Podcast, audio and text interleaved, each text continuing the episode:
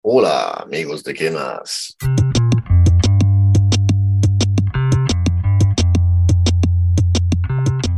Nuestro gran amigo Luis Acuña de Subcine Millonario me etiquetó en Twitter X y me dijo que teníamos que hablar de una cosa en particular. Boom, baby. ¿De qué quiere hablar? Seguramente es sexo. Como aquí estamos para genuflexos para servir al público.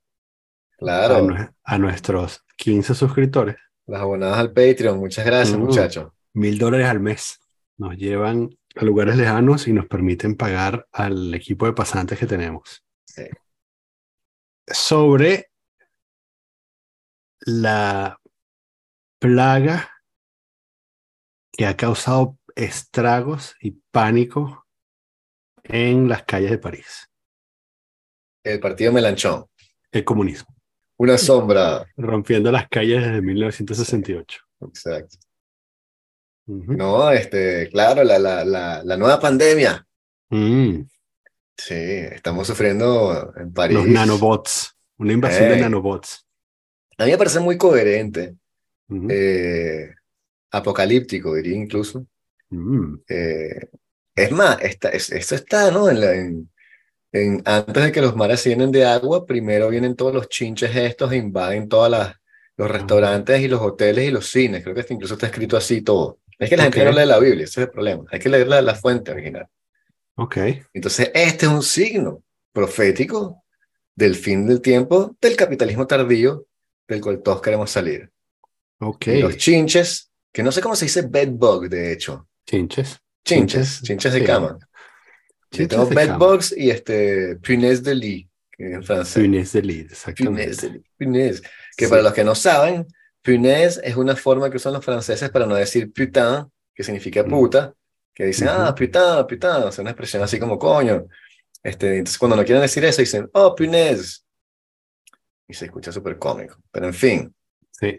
chinches. Pues sí, mi pana, este, parece que, que la ciudad está cundida de chinches según los reportes. Eh, incluso un pana que vimos el fin de semana, él trabaja en un cine. Él es como el, Mm. el encargado del piso, ¿no? Y, y nos decía que el cine de él está cundido de chinches de eso y que tienen así unas filas, una vaina que saben que hay chinches y que entonces trajeron unos perros que huelen a los chinches, me decía él. Entonces te dicen cuál butaca es y entonces casi que la tienen que quemar, chamo. Porque sabes que los chinches esos son la cosa más resistente que el chavismo Yes. y este y se reproducen súper fácil, en fin, eh, Ujú. estamos este, con esa plaga literalmente y la gente creo que está como cayendo en pánico más de lo necesario en torno a un tema que sí, que puede ser de sanidad pública. Eh, los barrios han pedido ayudas suplementarias para desinfectar.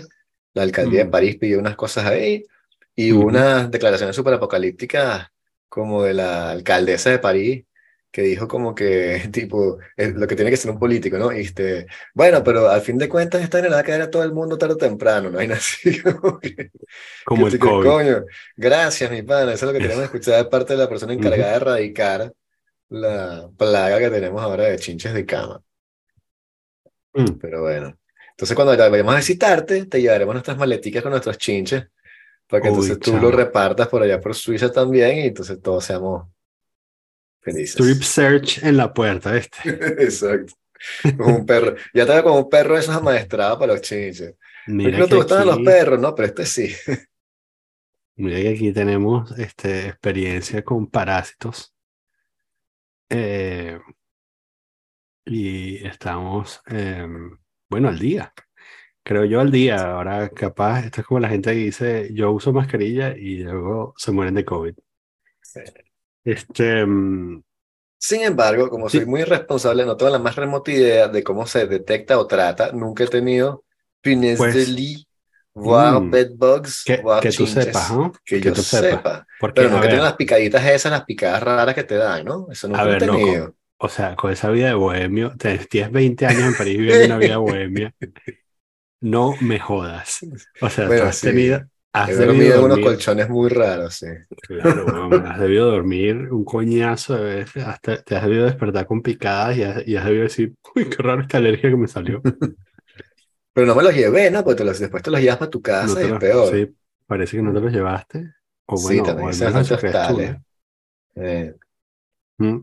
Me pareció interesante porque además lo que me mandó Luis fue un tipo random en Facebook, parecía Facebook, esa, ese chat, no sé si tuviste oportunidad de leerlo, y sí, sí. que al estilo Joker, el tipo se adjudica la creación de la epidemia y dice que ha eh, am, criado básicamente decenas de miles de chinches y los ha enviado en sobres a distintas partes de Francia porque odia a Francia y los franceses. Sí. Eh, yo estaba leyendo eso con mucho horror y luego cuando llegó esa, a la parte donde justificaba a lo, una bomber sus acciones, dije, bueno, puedo entenderlo. Este, Sí. porque sí, porque esta mañana fui a botar la basura y el contenedor de basura era básicamente, era como una pirámide. El contenedor estaba vacío, o sea, tú podías actually tirar la basura adentro. Si pasabas tu badge para abrir el contenedor y, ¿no? Pero entonces eh, había básicamente una pirámide de basura que llegaba hasta la parte de arriba del contenedor de gente que no quiso pagar por tirar la basura. Ah, Había pañales no. tirados ahí en el suelo, Sí, eso es Eh, marginal. ¿sabes? Había una cosa que me pareció como casi poético. El, justo al lado está el contenedor de, de reciclaje y los contenedores de reciclaje son gratis, ¿no? O sea, la lógica es que te cobran por el de orgánico, Claro, sí. eh, y lo cual yo pago felizmente porque digo, bueno, ¿sabes? No hay, no hay nada mejor que pagar para que se deshagan de las cosas que no quieren en la vida. Claro, entonces yo, yo, yo soy feliz de pagar lo que sea que me cobren, creo que es algo así como, si no es 50 céntimos, es un euro por, por cada vez que abro el contenedor. Em, y mm, el de, el de reciclaje es gratis, obviamente, y el de reciclaje está lleno de cosas para reciclar por fuera. O sea, la gente, de hecho, había bolsas, ¿sabes? Como que alguien llegó con una bolsa llena de botellas y de, Sí. eh, ¿sabes? de botellas de plástico y cartones y lo puso enfrente como una especie de ofrenda a- al, al contenedor de reciclaje, ¿no? Y yo dije, no puede ser. Yo estaba, justo hace un par de días estaba con unos amigos que son españoles y entonces eh, eh, comiendo en, casa de ellos y como perfecta conversación de sobremesa empezamos a hablar de la recolección de basura y les mostré la colección de fotos que tengo en el teléfono y los tipos me decían, no puede ser, pero es que no puede ser. ¿Cómo, cómo, cómo ustedes soportan eso? Y que bueno, yo pensaba que era así en todas partes, en este pueblo, y no, no es así. Eso es este, que vives con un montón de gente incivil. Sí, totalmente. O sea, porque aquí esto es un barrio así, pero y hay cierto, cierto desorden, pero no ese nivel de, de que, porque también porque tú pagas por la basura, eso no es lo que no entiendo. Si tú pagas impuestos, no tienes que pagar lo que te llevan la basura. Ay, chamo, así O sea- vas a terminar como John Manuel, weón. Ah, Por ahí empiezas. Slippery slope. No, sino que yo pago impuestos aquí y entonces no te vas a estar preocupado por la basura, ni por el que limpien la calle, ni por, ¿sabes? Que reparen el semáforo. Este, me parece muy extraño. Este, es un monopolio que le dieron a alguien ahí, como que te damos el negocio de la basura, cobrarles un euro por cada bolsa. Ujú. Y este, Sí. Y el, bueno, total que hablando de inciviles, eh, entonces este Joker eh, ha decidido distribuir, que parece mentira, ¿no? Pero, pero la verdad me parece una idea fantástica para una película, ¿no? Es como un tipo que acaba con la civilización enviando este, chinches por correo. Sí, Este, pero entonces detestas a Francia con lo más profundo de tu alma, pero confías en su sistema de correos. Hay una contradicción, Joker. ¿Qué es uy, esto? chamo, Claro. chamo, lo, de- lo destruiste, man. Por lo menos mándalo por DHL, qué sé yo. o sea. Claro, por la, por el correo alemán. El, eh, tengo el video para ti, para que te eduques sobre, sobre los, las puñes de elite. Ay, no. Eh, Yo no puedo ver esos videos, chavo. mm, Que ves al bichito no. así chupando la sangre y tal. ah, me da asco esa vaina. Bueno, ese es uno, pero, pero igual, igual te lo voy a mandar para que lo veas este, en tus momentos más sensibles. Que- Em, bueno, el, este tipo, hay un tipo que se llama Mark Robert, que es un youtuber que hace cosas de ingeniería, y hizo, yo he visto varios videos de Punes Elite, Don't Ask, eh, y Exacto. antes, antes de esto, por cierto, antes de que pasara esto. Am, y, y este es el mejor que he visto, porque además tiene como, hace, hace como pruebas con distintos productos y habla un poco sobre qué funciona y qué no funciona. Entonces, lo que funciona, si no quieres ver el video, lo que funciona es la diatomita. ¿Qué es lo que es la diatomita? Suena como lo que inventaron los carajos que te convencieron que tienes Pines de Lee. Chamo, tienes un insecto que nada más mata mi cremita, que es la diatomita. Sí, Suena como un nombre inventado. No vale. ¿Se compone de qué?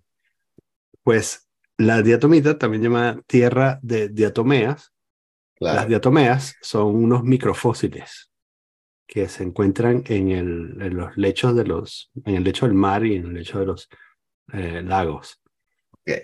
Es como, es como arena, pero es sílica. O sea, Es es como, es como piedra, eh, como piedra este, eh, granulada, ¿no? Pero es muy pequeña, es un polvillo.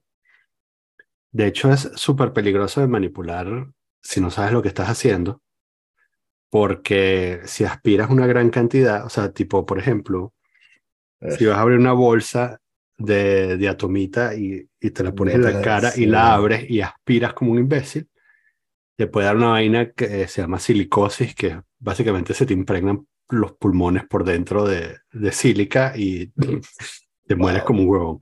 Pero bueno, te da una infección. El punto es que no te mueres, te da una infección. La medicina moderna te salva. El punto es que te pones una mascarilla y, y lo haces como un adulto.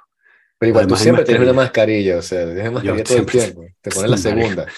Tengo una caja, tengo una caja cerrada de 25 mascarillas allá abajo, este, junto a los 5 litros sin abrir de gel hidroalcohólico, El- una botella de vino y una botella de whisky, y ese es el pack del fin del mundo. Exacto.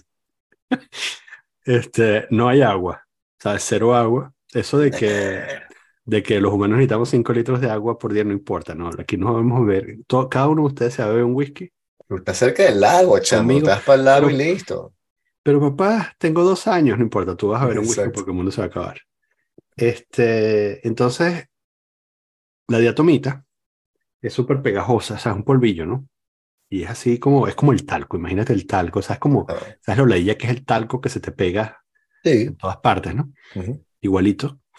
Eh, pero está hecho de fósiles. Y entonces lo que sucede es que cuando los chinches caminan por encima, se les pega, no pueden sacudírselo, la diatomita absorbe el, el, el agua del cuerpo Claro. De la, del chinche, cubre también, lo cubre por todos lados, ¿sabes? Y llega un momento que no puede comer y tal, y se seca y tal, se seca todo por dentro y por fuera. Y Pobrecito, coño, pero rata, o sea.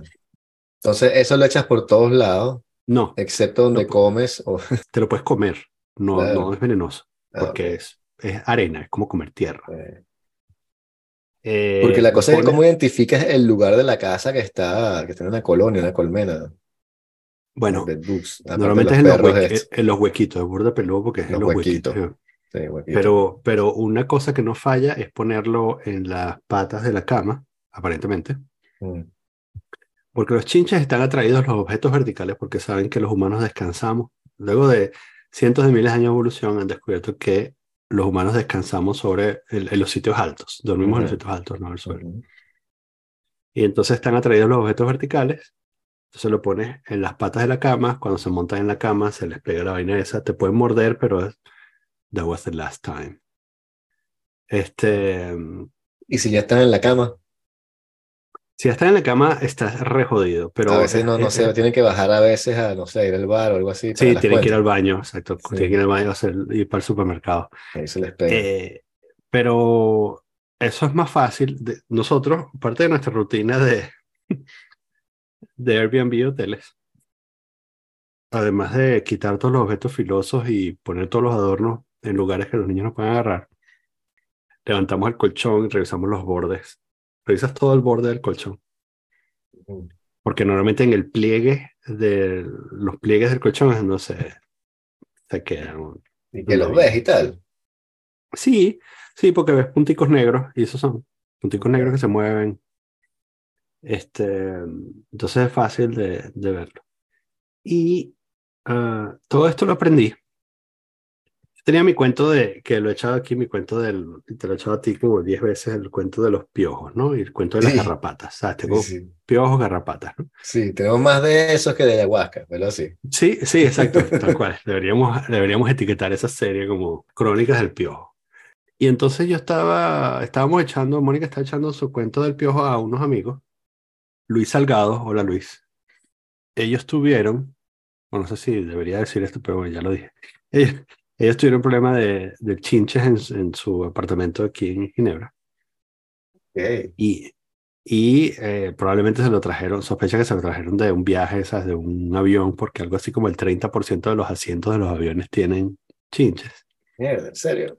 Yep. Entonces, eh, los carajos tuvieron un, un- un- se les infestó la casa, el apartamento, Mm. Y llamaron a los especialistas y los especialistas dijeron, nope, aquí no hay nada que hacer, tienes que agarrar Tumba la casa. todo lo que no te importe, hay que tirarlo. Y lo que te importe o lo que sea muy caro, tipo muebles algo así, hay que congelarlos. Y entonces lo meten en un refrigerador gigante, meten tus muebles en un refrigerador gigante. Es un negocio excelente porque imagínate, sabes que brillante negocio. Eh, lo meten en una nevera gigante, congelan todos tus muebles, pasan ahí no sé cuántas horas y después te lo saquen y con eso matan a los bedbugs. Hay otros que los hacen lo contrario, lo suben a 50 grados y tal, pero eso daña la madera y tal, lo, más seguro es ah, congelarlo. Entonces los panas tuvieron que tirar toda verga, todo, o sea, ropa, Claro. eh, ropa, claro, sí. maletas, juguetes de los chamos, eh, toallas, Sí. alfombras, toda verga, eh, y congelar el resto. Y entonces, este pana, este pana Luis es, ¿sabes? Es, una, eh, es, es un jodedor, tú, tú hablas con él, piensas que es burda desorganizado. Ese pana llega de la calle a, a su casa y el bicho hace un cambio de ropa así, es burda de cuidadoso Claro. con, con los chinches después de esta experiencia. Es impresionante. eh, Claro. vaina, ¿sabes? Por ejemplo, tiene, tiene una parte del congelador en el que tiene, de congelador de su casa, de la nevera, tiene, tiene vainas allí que están en periodo de transición. ¿sabes? Sí. Algo así como que, ¿sabes? Le di, sí, exacto, le di un, le regalé unos interiores, que es lo que hago yo usualmente, Claro. y entonces el pan. bicho, este, as you do, y entonces el bicho, los bichos los meten en el congelador para, para quitarle la- la- los chinches. Eh, entonces el carajo me echó- nos echó ese cuento. En una de esas, así como que, ah, te preocupan los piojos, déjame contarte una historia. Y se supone que yo así, aterrados oyendo ese cuento, empezamos a rascarnos, no dejamos de rascarnos, este, Exacto. ¿sabes? Entonces pasamos el resto de la noche rascándonos. Y desde entonces es que hacemos nuestro pequeño ritual como unos locos cada vez que llegamos a un, a un hotel o un Airbnb o nos bajamos.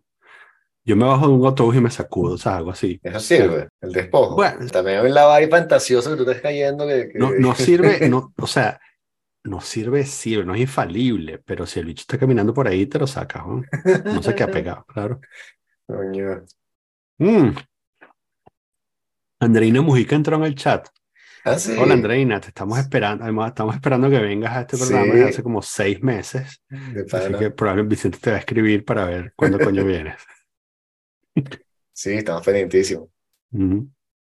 Pero bueno, sí, este, se van a repartir por todo el mundo, supongo, entonces, los chinchecitos. Sí, parece. Eh, esa es la nueva pandemia. Porque lo otro que pensé, ¿no?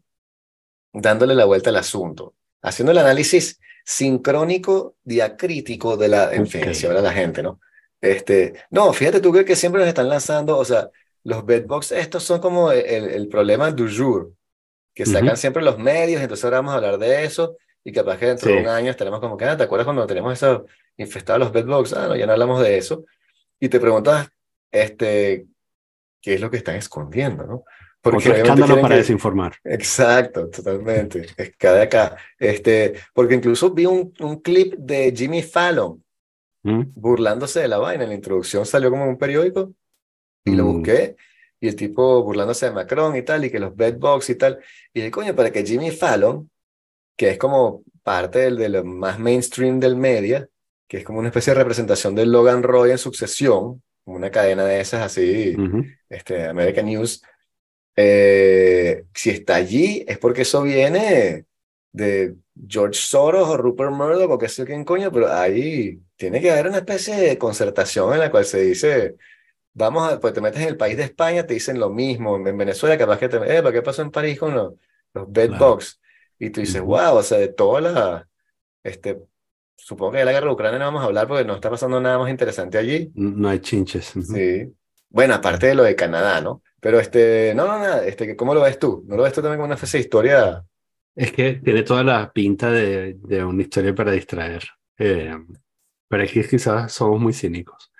Eh, porque además, y tiene además todas las marcas de, de, estos pánicos sociales que uh, se propagan a través de las redes, ¿no?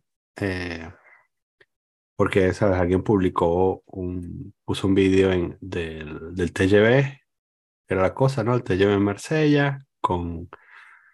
Y luego alguien puso unas fotos de unas picadas, pero estas son cosas, escenas cotidianas de una ciudad de 5 millones de personas, ¿no? Claro. 8 millones de personas. Eh, esto no, quizás quizás sea completamente normal, pero, pero bueno, decidieron llenar el telediario con esto, en esta época de transición en la que nada, nada feo está ocurriendo. Yo creo que deberíamos este, inventar eh, una especie de puesto que sería arqueólogo mediático. Mm. Y es como un bicho que va a ir a buscar dónde aparece la primera vez que alguien habla de este tema y cómo empieza a agarrar fuerza y de dónde sale. Bueno. Porque bueno, eso obviamente ya lo hacen cuando, cuando encuentran que las historias las ha sembrado Rusia con los bots y tal y qué sé yo. Pero en este caso, este, es bastante interesante porque sí, puede ser que hay una pandemia de bedbox y de pronto es malísimo y, es súper preocupante, pero también hay pandemias de, o sea, de otras cosas sucediendo. Capaz que sacas una estadística, un estudio y dicen, mira, este, los suicidios en los jóvenes aumentaron 12% y tú, ¡ah! entonces empiezan a hablar nada más de eso. Entonces tú dices, ¿por qué en este momento justo eh, viene eso, claro, está la Paris Fashion Week. Entonces supongo que también eso tiene que, que mm. importar a la gente, pero no sé, el timing de la cuestión se me parece que extraño, igual que lo de Russell Brand que hablábamos la otra vez. ¿Cuándo, ¿cuándo es la, Fashion Week? Creo que es ahorita. Creo que, creo que leí algo de eso, sí. Sí, eh, están, eh, están así que el único artículo que he escaneado al respecto comenzaba diciendo algo así como a nueve meses de las Olimpiadas. Exacto. marico, faltan nueve meses. Sí. Claro, también puede ser una especie de cosa rusa para echarle a, perder las Olimpiadas a París, weón. O sea, eso no está por excluirse. O sea, desde que vimos la manipulación que nos hicieron con, lo, con el, origen del COVID y con la vacuna, y que ahora las están demandando porque la vacuna parece que mucha gente que se enfermó, este, y nos dimos cuenta de la manipulación. Sacaron cuántos premios Nobel a explicarnos que la vacuna sí servía y tal, y qué sé yo, y después que, ah, no, pero en verdad no servía, y en verdad, o sea, no sería tanto como decíamos que servía, y en verdad... Adiós YouTube. Exacto, adiós YouTube. Chao, este es nuestro último capítulo, gracias. ok. Y entonces, este, una vez que presenciamos eso y todo el cover-up de la, del Lab Leak, que lo dijimos aquí, chamo, no, o sea, los que nos siguen pueden decir que desde el principio estuvimos nosotros hablando del Lab Leak, cuando ni siquiera era una teoría. Como unos este, locos. desde nuestra ignorancia absoluta y más supina, obviamente, pero como un reloj malo, siempre se la pega una vez al día, esa la pegamos. Entonces, bueno, habiendo visto eso, este, las instituciones parece están completamente desprestigiadas, ¿no? Y entonces en ese sentido, eh, los medios, uno tiene que, no sé, darle una especie de lectura transversal a todo, mm. porque es súper, súper extraño. Lo de Ucrania también me tiene este, súper eh, impactado la forma en la que ha cambiado el discurso, ahora que aparecen esos problemas con, bueno, que de por sí la batalla no avanza y nadie sabe qué hacer con eso, este, está un stalemate ahí. Eh, y por otro lado, que empiezan a aparecer estos actores extraños desde los ucranianos, que, que cada vez como que, ups, sí había nazis, pero no hay nazis, nazis, que, que es como que lo que no quieres escuchar, ¿no? O lo que no quieres decir, como que, es que no son nazis nazis, son nazis, pero no son nazis nazis, ¿qué coño? No tenían un mostacho. Exacto. pero bueno, también... Em, sí, pero el interés de desviar la conversación hacia allá es para que no estés hablando de el bombardeo de civiles. Entonces, mientras más, mientras más digas, pero bueno, lo de siempre, ¿no? E, era tan fácil como decir, mira, sí, hay algunos nazis. Ahora, volviendo al tema principal, que es que estás bombardeando a niños, este, vamos a hablar de eso, ¿no? No, pero, que nazis, sí, ya, te dije que sí, que hay algunos nazis, sí. Sí. Pero vamos a hablar de lo que es verdaderamente importante, que es acerca de la vida de las futuras generaciones. Sí. O sea, los niños que duermen debajo de la cama. ¿Cómo vamos a hacer con eso? Sí. Pero fue como una, una demostración de cómo está tomada la, las cámaras de representantes, en este caso la de Canadá, en la cual nadie cuestionó en ningún momento cuando sacaron al nazi porque este, no sé si se acuerdan de la historia, pero en la Segunda Guerra Mundial Canadá y Rusia eran aliados. Entonces luchar contra Rusia quiere decir que estabas del lado de los nazis y este tipo de, de, la, de las SS, por Dios, o sea, no es que era nazi así como Heidegger, que tuvo un carnetcito, el tipo de las SS, y lo que, lo que me extraña es que, que lo presentan y nadie en el puto parlamento dice como que, ya va, de, él, él está en Ucrania, ¿Cómo es la ¿Quién es este tipo? O sea, todos aplaudiendo como focas y te das cuenta que estamos en una especie de performatividad política en la que lo que cuenta es simplemente figurar de esa manera y entonces la gente aplaudía porque pensaba que tenía que aplaudir y después, si sigues el caso, hubo una tipa que hizo una moción en televisión pública, que puedas verlo en Canadá, y la tipa está pidiendo en la moción que borren del récord este, la presentación del tipo para que no pareciera, no pareciera lo que, pero que verdad sucedió, pues.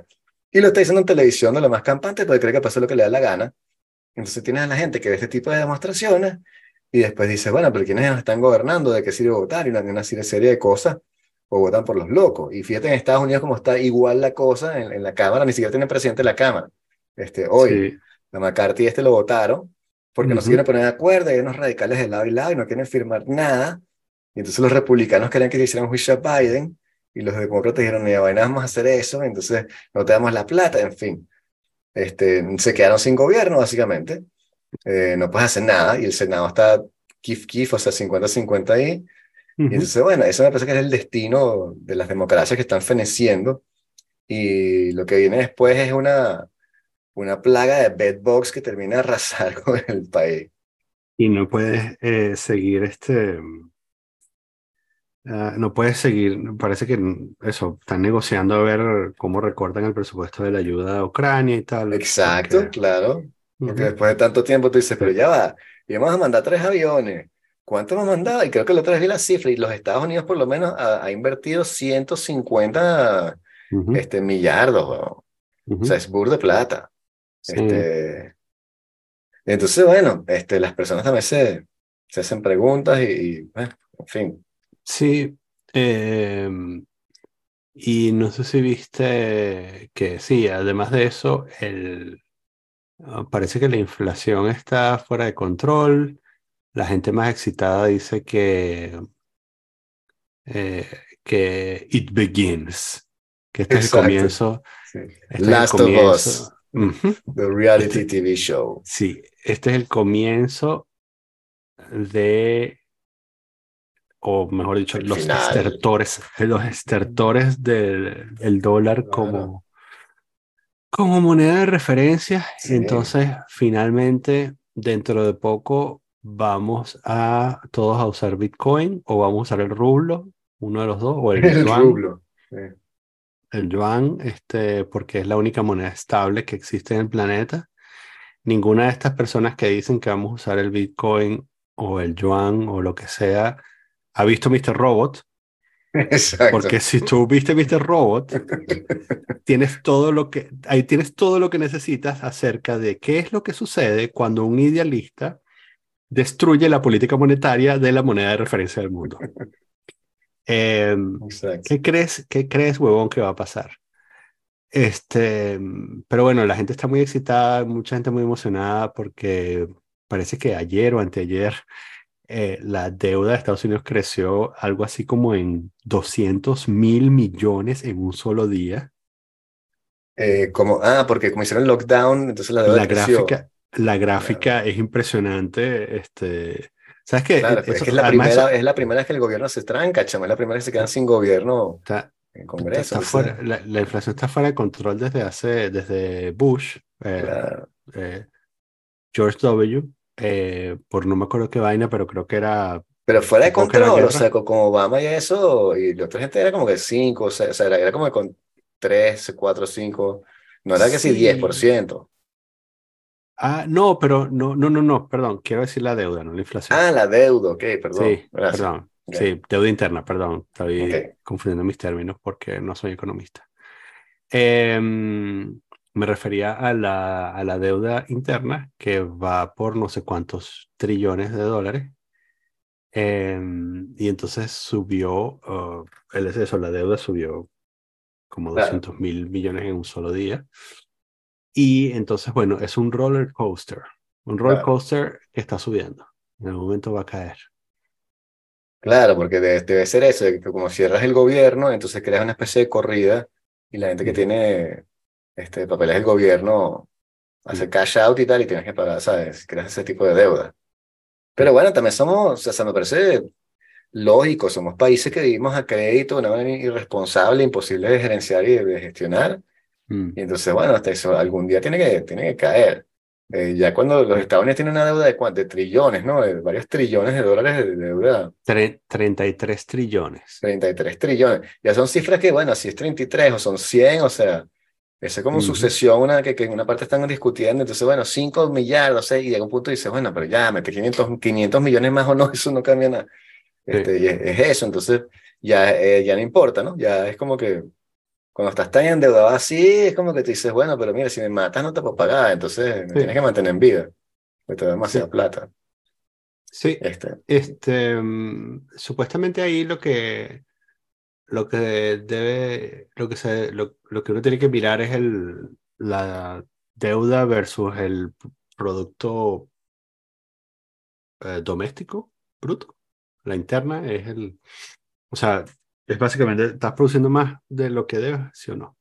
Claro. Y mm, en el caso de Estados Unidos, sí. En el caso de China también, que nadie lo dice, pero tiene 14 trillones de deuda, eh, que no es cero. Em, y mm, Francia, em, Francia está cojeando. Eh, sí. Pero bueno, eso no es, no es la primera vez que decimos esto. Este, mm, ajá, entonces, sí, puede venir la, puede venir los, los, los chinches y acabar con todo o darnos un final feliz, ¿no? siendo bueno, una... nos, rasquemos, nos desangremos mientras nos rascamos.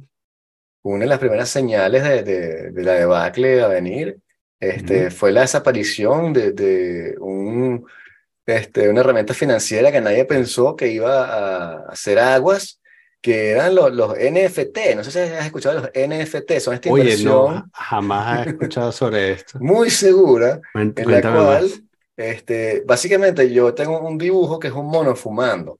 Okay. Este, y ese dibujo... ¿Cuánto cuesta? Quiero comprar vale, Vale como 100 mil dólares, porque es que hay mucha gente que la quiere comprar, sí. Barato. Entonces, yo te vendo, pero no te vendo el dibujo, te voy a, te voy a vender un GIF de la vaina. Y extrañamente, ese negocio, ese mercado, llegó un punto que es ahora en el cual la gente dijo, es un dibujo de un mono, ¿por qué vale esto? Y cracheó.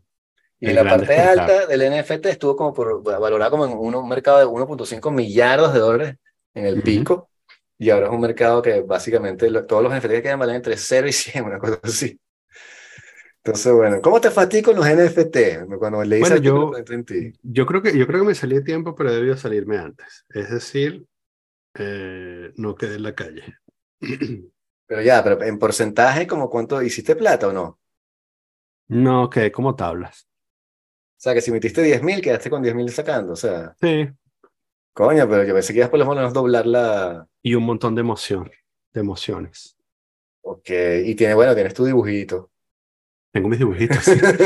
me, quedan, me, quedan, algunos dibujitos. Sí. tus dibujitos. Sí, sí. Este, sí qué loco, ¿no? Este, que, que parecía, este, parecía un pato, se movía como un pato, hablaba como un pato.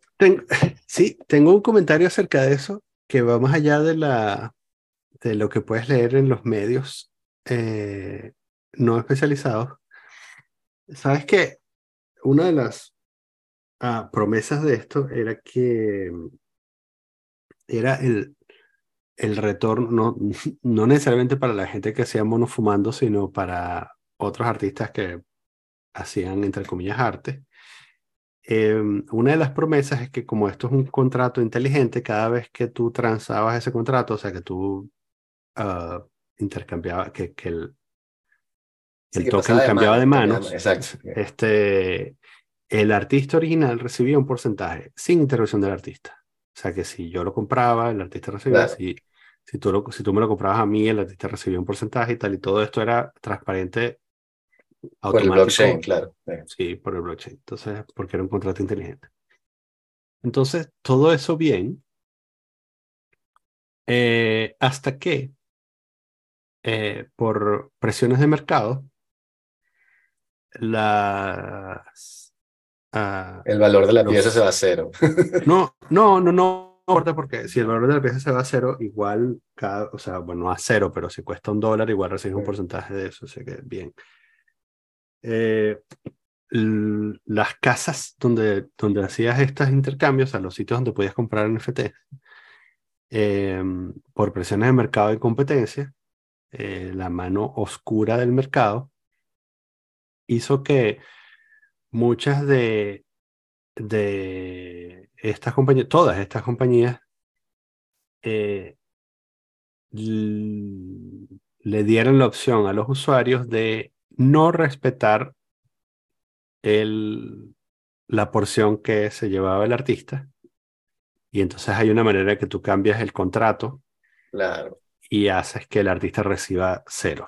Y esto eh, termina abaratando la pieza, por supuesto, pero también por otro lado termina destruyendo cualquier posibilidad de que este mercado sobreviva porque los creadores dejan de recibir un flujo continuo de dinero. Sí, un flujo pasivo. y, tiene, exacto, y tienen que volver a pintar a la calle, los que no se hicieron millonarios. Sí. Entonces el, pobre Damien Hirst está ahorita, ¿sabes? exacto. Como está llorando. Está llorando. Sí. No, y vi en, Instagram, chamo, un video de Román Gary, que es un escritor que yo admiro mucho, que escribió La vida delante de sí, un escritor francés. ah, ah. Sí, es, la única persona que ganó el concurso dos veces, una vez hablamos de él. Este, y en una entrevista del 58, una cosa así, y el tipo diciendo y que yo lo veo así, en el futuro este, los estados-nación no van a tener ningún tipo de injerencia, la gente va a estar dividida en grupos, esos grupos se van a crear en torno a cosas que a las personas les gustan y se van a mover en ese entorno. Este, la forma de consumir la cultura va a cambiar. Y el tipo hacía una lectura, pero tan premonitoria de lo que estaba sucediendo que, que, que me quedé loco, que era, básicamente lo que tú estás diciendo hace como dos semanas, sobre los estados-nación que iban a ser sustituidos por las empresas. Una cosa así, solo que el tipo dio en 1958 y parecía en su cabeza tener, no, no claro que existir Internet y tal y qué sé yo, pero sí tenía una idea de que eso y algo así iba a pasar, una cosa de interconexión y de virtualidad y de reunirse en grupo. No vio, por supuesto, el lado negativo, las adicciones, la depresión y la angustia que viene con la Internet, pero bueno, ¿quién podía decir eso, no? Ni nosotros lo vimos. 1958. por ahí. Wow. Por esa fecha, sí, sí. Sí, ahí fue cuando yo dije, como que coño, ¿de verdad que no hay intelectuales, chamo? Porque te imaginas, te escuchas eso en 58, ¿de qué coño está hablando este loco, weón? Sí. Y tiene toda la razón. Hoy en día escuchas eh, incluso a Welbeck, este, y te dicen, ah, ok, los inmigrantes son una presión cultural en la ciudad y tal. Ah, bien. Ese es el Sí. intelectual. Este, ya hemos perdido eso, ¿no? Esto es como eh, los teóricos de... mm,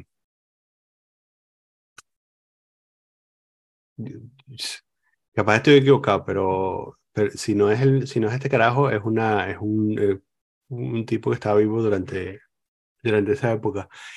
Eh, Buckminster Fuller era un sí, teórico, diseñador, un teórico eh, que vivió en, a mediados del siglo XX.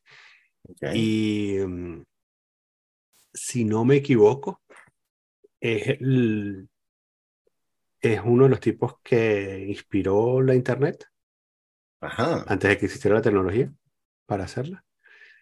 Em, y es también el que inventó el concepto este de,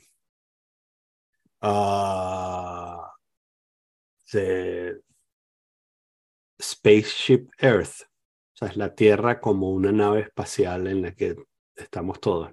Ok. Mm, Que es una, ¿sabes? Es una de esas cosas que tú, cuando lo oyes la primera vez, dices, me. Pero, pero luego, ¿sabes? Es eso, ¿no? Estamos todos en esta nave espacial. O sea, una nave espacial no tiene por qué ser un, un platillo volador, ¿no? claro. Sí. Este, y estamos aquí en nuestra nave espacial. Dentro de la simulación.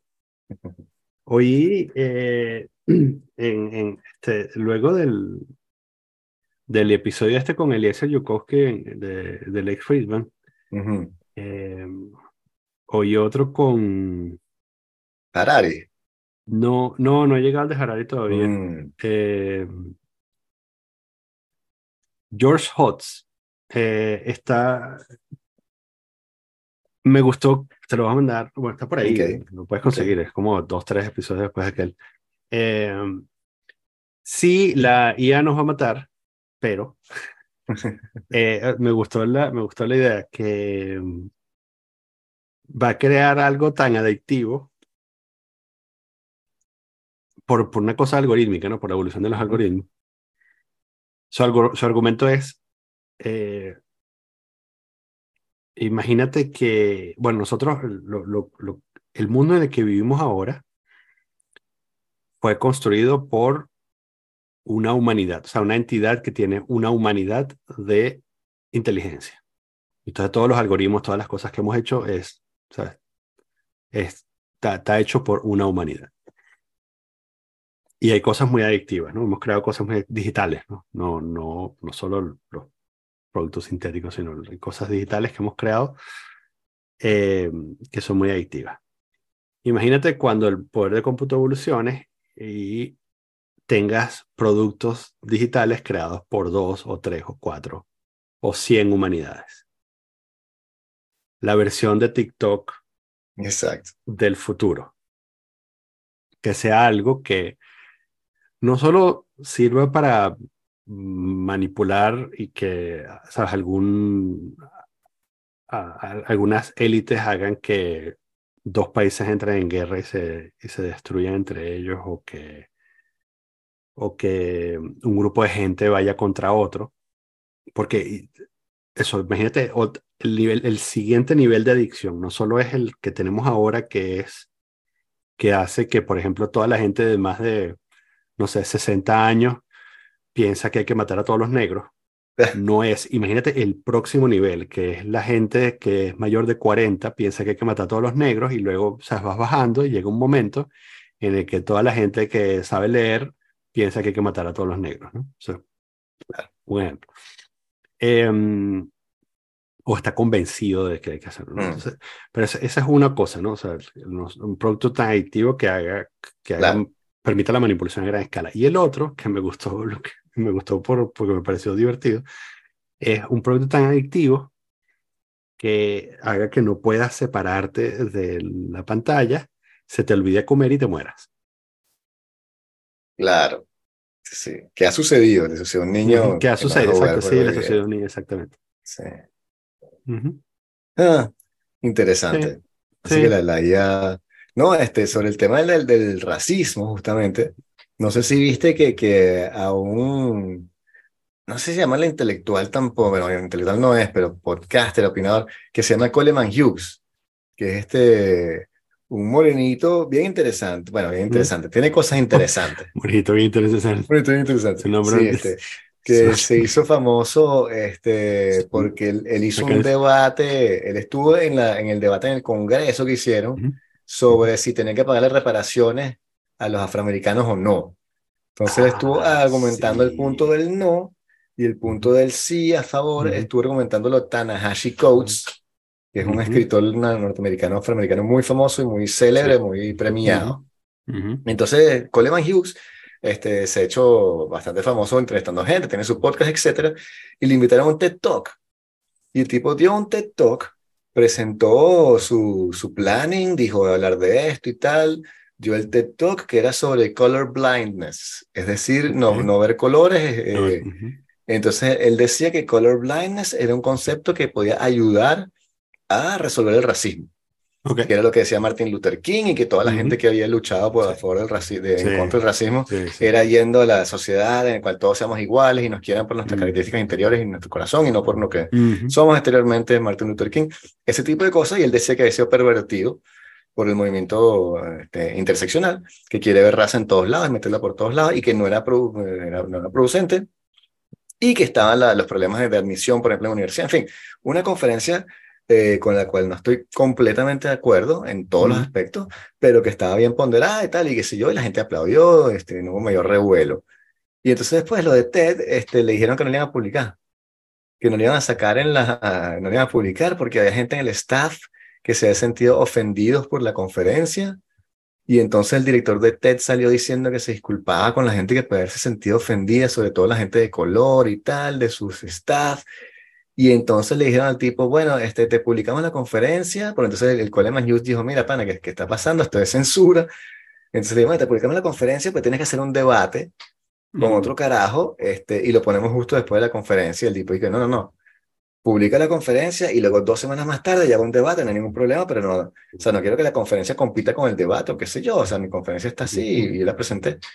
Y entonces fue un, un episodio bastante bochornoso porque demostró eso, esa falta de, de, espina de los directores de TED de decir como que, mira, pana, tenemos un comité directivo que escoge las conferencias, este, pasó los, los criterios, el tipo dijo que quería hablar, presentó su conferencia, no tienes que estar de acuerdo con todo lo que las personas aquí dicen, este, simplemente respeta su derecho a hablar y si no te gusta, o sea, no lo escuches, huevón, pero este, ha sido el último capítulo así de la generación de cristal, o como quiere llamarse, tratando como de, censurar personas, porque no hay otra forma de, decirlo. Sí. Porque además este Ana es un tipo joven, ¿no? Sí, sí, sí. sí. Teniendo que 38, algo así. 34, no sé. Sí, sí, bastante joven, bien hablado, habla pausado, no es nada incendiario. Y francamente ya escuché la conferencia y puedes estar de acuerdo o no, pero no era una cosa alocadamente racista o, este, o de supremacista blanco, ¿no? Que es lo que, que es lo que dicen, porque supuestamente en la teoría interseccional, si no hablas de la raza en la forma en la que ellos quieren que tú hables, cualquier otra forma de, de, exprimirse equivale a reforzar el racismo de la supremacía blanca sistémica que existe en la sociedad desde todas las épocas, excepto la forma en la que ellos quieren que tú hables, esa es la única forma, entonces tienes que hacer este white privilege y chequear tu privilegio y dar disculpas y decir que la tierra en la que estás estuvo robada por los indios aborígenes. Land acknowledgement. Land acknowledgement, exactamente. Todo el tiempo, permanentemente. No hacia adentro, que es lo que queremos hacer todos. Todos debemos hacer land acknowledgement hacia adentro. Decir como que, coño, qué bolas que donde estoy yo ahorita antes había vikingos o qué sé yo, ¿no? Pero pensar en eso no es malo. Sí, exacto. Pero hacia adentro, no estar posteando en Twitter, hoy limpio mi puerto, hoy limpio mi puerto, aquí estoy limpiando mi puerto. Me dijiste, mamá, huevo, que la di, limpia tu puerto y ya, bueno, porque me estás diciendo a mí? Y eso es lo que fastidia, ¿no? Ese, ese movimiento, de que yo ahorita me di cuenta de mi privilegio cuando fui al banco y vi una persona negra que no le dan la chequera y a mí sí. Que dije, no, huevón, pero o sea, que de tus pensamientos y en las acciones tú expresas tu, tu punto de vista político y haces cosas más positivas y constructivas que está todo el Mm. tiempo dándote palmaditas en la espalda. Yo pensaba que esa situación estaba más calmada. Bueno, No eso nunca, no, este, está empezando a, a descoserse porque están empezando a aparecer los juicios que siempre dijimos que iban a tener de los entrenamientos Ujú. estos de diversidad y tal, y están apareciendo, empe- empezando a, comparecer este, algunas empresas de gente que la han votado por X o Y, y entonces Mm. supongo que se están preguntando, desde un punto de vista de recursos humanos también, si te vale más la pena tener esas pólizas, esas políticas y defenderlas en una corte, o si te vale más la pena económicamente hablando, volarte toda la parte de DUI e inventar otra cosa y decir, este, eh, DEI, perdón, y decir como que, bueno, cada quien, este, tenemos unas cosas aquí opcionales o el que quiera hacer esto y no, algo van a tener que hacer, pero si no se puede quedar. Ok.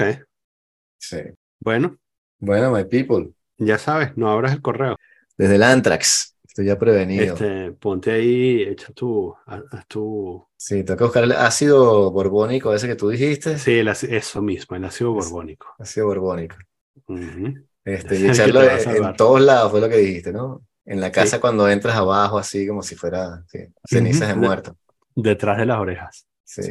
Está haciendo Te palo ahí. santo, ¿no? No, este, sí. Santero. ¿no?